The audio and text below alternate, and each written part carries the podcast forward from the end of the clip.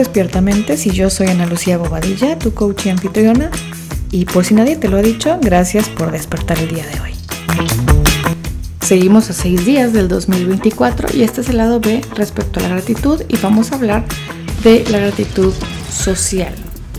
Este tema fue para mí, no sé, yo no dejaba de investigar y de leer y de ver más cosas porque me pareció muy eh, importante cómo iba encontrando una definición y iba cuestionando qué quiere decir esta palabra, que son palabras que estamos súper acostumbrados a oír, a escuchar, pero que de repente pues mm, cuando ya profundizamos en qué quiere decir esto para mí, y esto es lo que a mí más me gusta del coaching ontológico, que es la certificación que yo saqué, que para el coaching ontológico es, ok, ¿qué quiere decir esto para mí?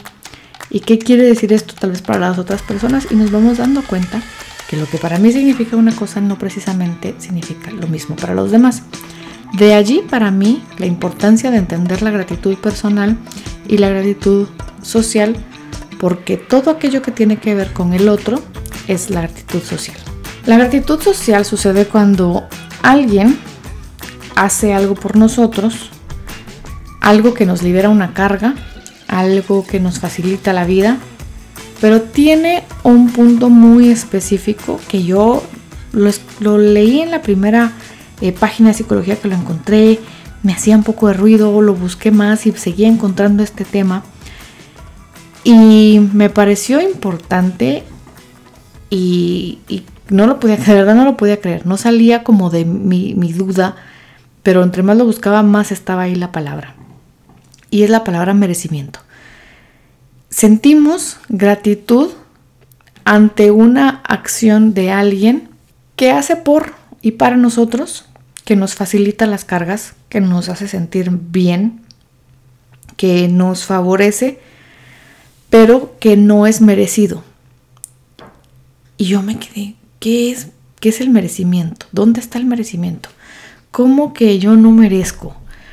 Entonces no debería de estar agradecido si siento que yo merezco esto? O sea, ¿cómo? Porque hay un gran tema del merecimiento cuando estamos trabajando en el autoestima y de lo que sí nos sentimos merecedores y de lo que no nos sentimos merecedores y entonces yo me puse a buscar qué, qué es lo que merecemos. Está bien largo ese tema del merecer porque pues discutiéndolo acá con el señor de la casa me dice, pues sí, yo considero que todos merecemos amor y sí, todos merecemos amor, pero no todos tienen la capacidad de amar de la misma manera y entonces hay mucha como tela que cortar porque pues si todos merecemos amor, todos tratamos con amor a todas las personas y pues la realidad es que no. Y traté de hacerlo a lo más pequeño, más pequeño, más pequeño, que es lo mínimo que todos merecemos, que no debería de faltar y que al menos nosotros dos podemos decir, en la conversación en la que estábamos teniendo para discutir de este tema, ¿qué hacemos con todas las personas? ¿Cómo, ¿Qué le damos, qué creemos nosotros que todas las personas que nos rodean lo merecen y lo hacemos? Y somos consecuentes con este merecimiento que estas personas tienen. Y llegamos al punto de que tratamos o hacemos el esfuerzo consciente de tratar a todas las personas con respeto y dignidad. Nosotros le agregamos amabilidad y educación, pero sabemos que la amabilidad y la educación es subjetiva. Probablemente el respeto también, pero más la educación y la amabilidad porque la amabilidad es un valor que no todo el mundo tiene, porque no fue inculcado en todo el mundo. Lo mismo que el respeto, pero el respeto es como mucho más básico. Y también, pues, de alguna manera la amabilidad es algo que se enseña y la educación, pues no todos somos educados de la misma manera, entonces lo que para mí es educación es mucho más difícil que sea para todo el mundo lo mismo. De aquí el punto parte en el que que otra persona se porte de cierta manera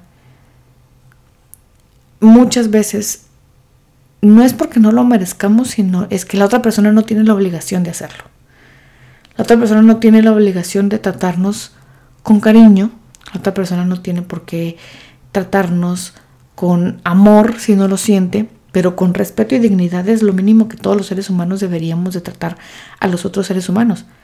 Claro, hay personas que creen que el respeto uno se lo gana. Yo en lo personal no estoy de acuerdo. Yo creo que el respeto se merece y tal vez yo no te voy a admirar, tal vez yo no te voy a dar un lugar privilegiado en las personas en las cuales yo, no sé, les tengo una gran admiración porque no tenés una conducta que para mí va de acuerdo a mis valores. Pero para mí, todísimas las personas merecen mi respeto.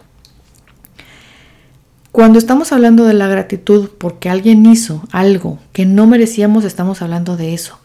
Algo que va adicional al respeto y la dignidad y no lo merecemos por default, no lo merecemos porque sí, sino que de acuerdo a las relaciones que vamos teniendo, pues ya se va dando una situación. Por ejemplo, si en una relación de pareja, pues algo mínimo también es el amor.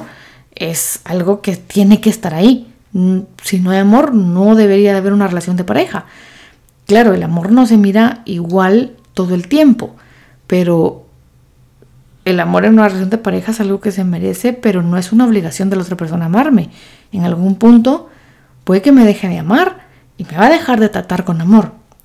Pero cuando alguien hace algo por nosotros y ese algo que están haciendo no lo merecemos, se puede sentir gratitud cuando ese algo que se hace, yo siento que ya voy a empezar con mi trabalenguas, cuando ese algo que se hace tiene que cumplir ciertas condiciones. Y aquí es donde se pone intenso. Se tiene que realizar, eso algo que alguien hace, se debe de realizar de una forma libre o desinteresada. Por lo tanto, no lo estoy haciendo por obligación y no lo estoy haciendo esperando reciprocidad. Reciprocidad es algo que debería de haber en la relación, pero no tengo que esperarlo de una forma de obligación.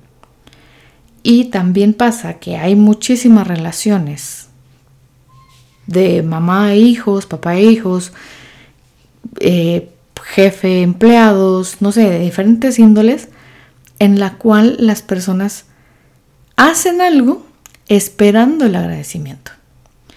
Y una vez estamos esperando el agradecimiento, ya no funciona igual porque ya no, no es una gratitud genuina, sino hay otro concepto que se le llama deuda moral. Cuando estamos haciendo algo o hacen algo por nosotros y sabemos que tenemos que devolver eso algo que están haciendo por nosotros de alguna manera, nosotros nos sentimos en deuda moral. Y cuando nosotros estamos haciendo algo por alguien y estamos esperando el agradecimiento, que el agradecimiento es la expresión de la gratitud, es la acción que alguien hace posterior a recibir ese beneficio que yo le di. Si yo estoy esperando un agradecimiento, ya estoy generándole a la otra persona una deuda moral conmigo. Y eso a mí fue cuando yo me quedé así como, wow, porque hay muchísimas personas, sí está el tema que hay gente que ayuda, que da, que hace por los demás, por recibir una validación y por recibir un gracias. Y entonces ahí hay pues un tema que la persona que hace las cosas por recibir el agradecimiento debe de trabajar. Pero también es importante señalar que cuando yo estoy esperando el agradecimiento, no voy a recibir ese agradecimiento porque la otra persona lo más seguro es que sabe que está en una deuda moral y la gratitud social para ser realmente gratitud debe de cumplir esas dos condiciones. La acción que se hizo y que se recibió debe ser libre y desinteresada o sea, no debe de haber un interés de recibir el agradecimiento de por medio y no debe de haber una expectativa fija de que eso sea recíproco. Va a ser recíproco cuando hay una relación y no necesariamente va a ser recíproco de la manera que yo estoy esperando. De forma natural va a, ser, va a haber reciprocidad cuando esa persona siente gratitud y es agradecida. Y siente que lo que está recibiendo no es merecido y viene otra vez el tema de dar las cosas por sentado o de sentirnos en conformidad o en resignación porque las cosas así han sido y así vienen siendo y ni modo, pero también cuando damos por sentado porque creo que así es esto siempre y así lo voy a recibir recibiendo siempre y no hay ninguna razón por la cual no recibir lo que yo siempre recibo. Pasa mucho en relaciones de hijos con papás que siempre han recibido cierto apoyo o cierta ayuda y les cuesta ser agradecidos porque siempre han recibido eso entonces no se imaginan cómo es la vida sin eso que reciben. Pero no es precisamente culpa de ellos, sino que fueron enseñados respecto a la gratitud y el agradecimiento. Es un tema en el cual uno puede hablar horas para ser agradecido y mostrar gratitud, pero me parece importante porque yo sí me he topado con algunas personas en la vida cercanas que lo mencioné al principio del episodio anterior, pues hacían cosas por mí esperando cierta actitud o agradecimiento de una forma específica. Y pues yo ya sabía que eso estaban esperando. Y entonces yo llegué al punto de evitar pedir esa ayuda a toda costa. Y pues ahí es donde pasa también que uno ya no se deja ayudar mucho porque pues te enseñan que el que te ayuden implica que uno tiene que devolver de cierta forma, de cierto color, de cierto sabor, esa, esa ayuda que te dieron. Hay mucho que se puede hacer. Yo estaba buscando porque creo que esto se aprende en la infancia. Se puede desarrollar en la adultez, pero se aprende en la infancia. El cómo ser o no ser agradecido y el esto que para cualquier cosa eh, pues decimos, recibimos algo y es gracias y gracias. No es que esté mal, porque no está mal agradecer cuando uno recibe algo y te pasan algo, pero entender que eso no genera una emoción. Eso no es lo que genera una emoción. Lo que va a generar que un perdón, niño aprenda de sentirse en gratitud y expresar el agradecimiento es ver el ejemplo en la gratitud personal en los adultos que lo rodean, no la, no la gratitud social. Porque la gratitud social es esta de que me dan algo y doy gracias, porque es lo que se supone que tengo que decir, pero la apreciación y el gozo que se siente por las cosas buenas de la vida suceden en la gratitud personal. Entonces, si un adulto, un papá o una mamá quiere que su hijo sea más agradecido, lo que debe de hacer es enseñarle la gratitud y el agradecimiento por medio del ejemplo, específicamente en la gratitud personal, porque eventualmente va a conectar los conceptos y se va a dar cuenta que lo que los demás hacen por mí no tienen ninguna obligación de hacerlo. Más que un trato digno y con respeto, porque al final a las demás personas no les podemos exigir absolutamente nada más que eso y cuando me estoy siendo tratado sin respeto y dignidad, lo que yo debo de hacer no es conformarme, sino poner mis límites, levantarme e irme. Y eso ya es otro episodio. Pero lo importante acá es entender cómo fomentamos en alguien pequeño esto de la gratitud y el agradecimiento y si hay cosas que podemos hacer, si nosotros no sabemos ser agradecidos, porque no nos enseñaron, si hay cosas que podemos hacer. Y vamos a hablar de esas ahora mismo. Punto número uno, con el tema de observar las cosas que damos por sentado. Y aquí hay algo, un ejercicio que a mí creo que he hablado de esto. Y un amigo me dijo, ¿qué pasa si amaneces mañana únicamente con lo que agradeces. Y ahí fue cuando yo me quedé, sí, es importante muchas cosas que damos por sentado, desde tener una cama. Eso sí no lo enseñan los papás, pero no lo necesitamos recordar de adultos. La cama que tengo, la ropa, los zapatos, el agua caliente, el techo sobre mi cabeza, la comida que está sobre, adentro de mi refri todos los días, el que no me falta nada, el que tengo mi carro, el que tengo mi trabajo, aunque a veces me estresa un montón hay mucho agradecimiento porque sé que si mañana yo amanezco y no lo tengo, mi vida sería muy difícil, muy complicada, porque perdería en algunos aspectos, sí, pues serían ciertas comodidades, pero pues agradezco que las tengo. ¿Qué pasaría si mañana amanezco sin aquello que hoy doy por sentado? Esa es la primera pregunta para empezar a identificar cosas por agradecer. Cuando se trata de que lo que hacen los demás por mí, muchas veces uno piensa, bueno, pues pero esto no es que sí lo merezca, pero sí puedo vivir sin esto que me están dando. Y lo importante acá es valorar el esfuerzo que hacen las otras personas al ejecutar esta acción que está haciendo por mí, porque no tienen ninguna obligación. Tal vez no necesito el resultado de ese esfuerzo y me cuesta sentirme agradecido, conectar con el agradecimiento de lo que me están ayudando en sí, pero es más fácil conectar con el esfuerzo que está haciendo la persona por ayudarme, porque está dejando de hacer algo para ella misma o está dejando de gastar en algo para sí mismo o está dejando de hacer cosas, ya sea que me esté dedicando tiempo, esfuerzo, dinero, atención, lo que fuera, para dármelo a mí. Eso es lo que puedo agradecer. Si el resultado como tal, pues siento que no lo agradezco mucho porque pues puedo prescindir de él, puedo valorar el esfuerzo de la otra persona. Algo importante que a mí me gustó mucho de, de aprender a ser agradecida es cuando yo estoy ayudando a las demás personas, puedo ser agradecida porque esta ayuda yo la puedo brindar y es algo que yo no necesito. Y me parece esto muy importante porque a veces esto es, nos ponemos del otro lado.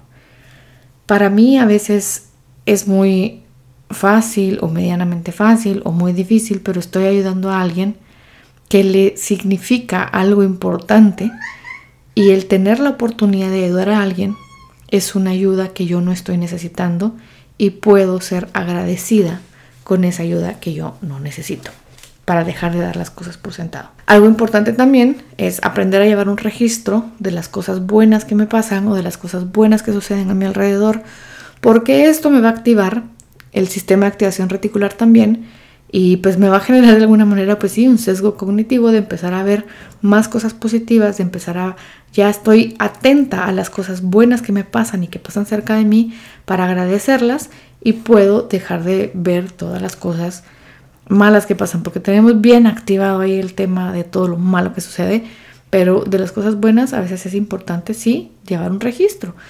Y sobre todo cuando pasan cosas como esta a fin de año, si pasaron cosas fuertes, sobre todo en los últimos tres meses, que fueron negativas o, tristes o incómodas, tendemos a pensar que así fue todo el año. Pero si lleváramos un registro de las cosas buenas que pasaron, pues nos es un poco más fácil ser objetivos y decir, bueno, ok, no todo fue tan malo. Aunque sea que el año haya sido complejo, no todos los meses fueron complejos, o si todos los meses fueron complejos, no todas las semanas fueron complejas, o no todos los días fueron complejos. Esto de llevar un registro de cosas buenas que pasan cerca de mí me ayuda a ser agradecido también. Otra cosa importante, como les decía, es si bien en el momento complejo, difícil, en el presente es difícil ser agradecido, es importante aprender a conectar los puntos de sucesos pasados y cómo esos sucesos, retos, problemas, pues sacaron una parte de mí, me enseñaron algo de mí misma que puedo, puede ese algo ayudarme a sobrellevar otro tipo de retos, otro tipo de problemas, otro tipo de aprendizajes y esto me ayuda también a ser agradecido conmigo mismo porque al final del día hay una relación personal de uno con uno y debe de ser agradecido con las cosas que uno logró sacar adelante, con los retos que logramos sobrevivir. Y como último punto, me parece también muy importante aprender a finiquitar deudas morales. Hay que observarse uno mismo, tener una gran conversación honesta de si estoy esperando que alguien me agradezca, porque entonces hay que saber que yo no estoy esperando el agradecimiento, sino que esa deuda sea saldada. Dejen de generar deudas morales. Si van a hacer algo, háganlo por el placer de hacer ese algo. Si están esperando el agradecimiento, lo que están esperando es una validación o que la otra persona me necesite o me reconozca. Estoy buscando el reconocimiento de lo que hago más que hacer lo que hago. ¿Por qué estoy ayudando si lo que voy a generar es una deuda moral? Cuando dejamos de generar deudas morales, también dejamos de sentir deudas morales cuando recibimos cierta ayuda. o dejamos de recibir la ayuda de quienes nos están generando deudas morales. Esta deuda moral muchas veces se utiliza como forma de control y es importante observarla aprender a dar finiquitos. Regalemos esta Navidad de este año nuevo finiquitos de deudas morales. Nadie nos debe nada más que uno a sí mismo y pues su relación uno personal con el ente superior que consideren o en el que crean, pero nadie nos debe nada. Aparte que sean deudas económicas, eso pues ya será otro tema. Pero deudas morales creo que ahí es un tema bien complejo porque la moral es bastante subjetiva al final del día.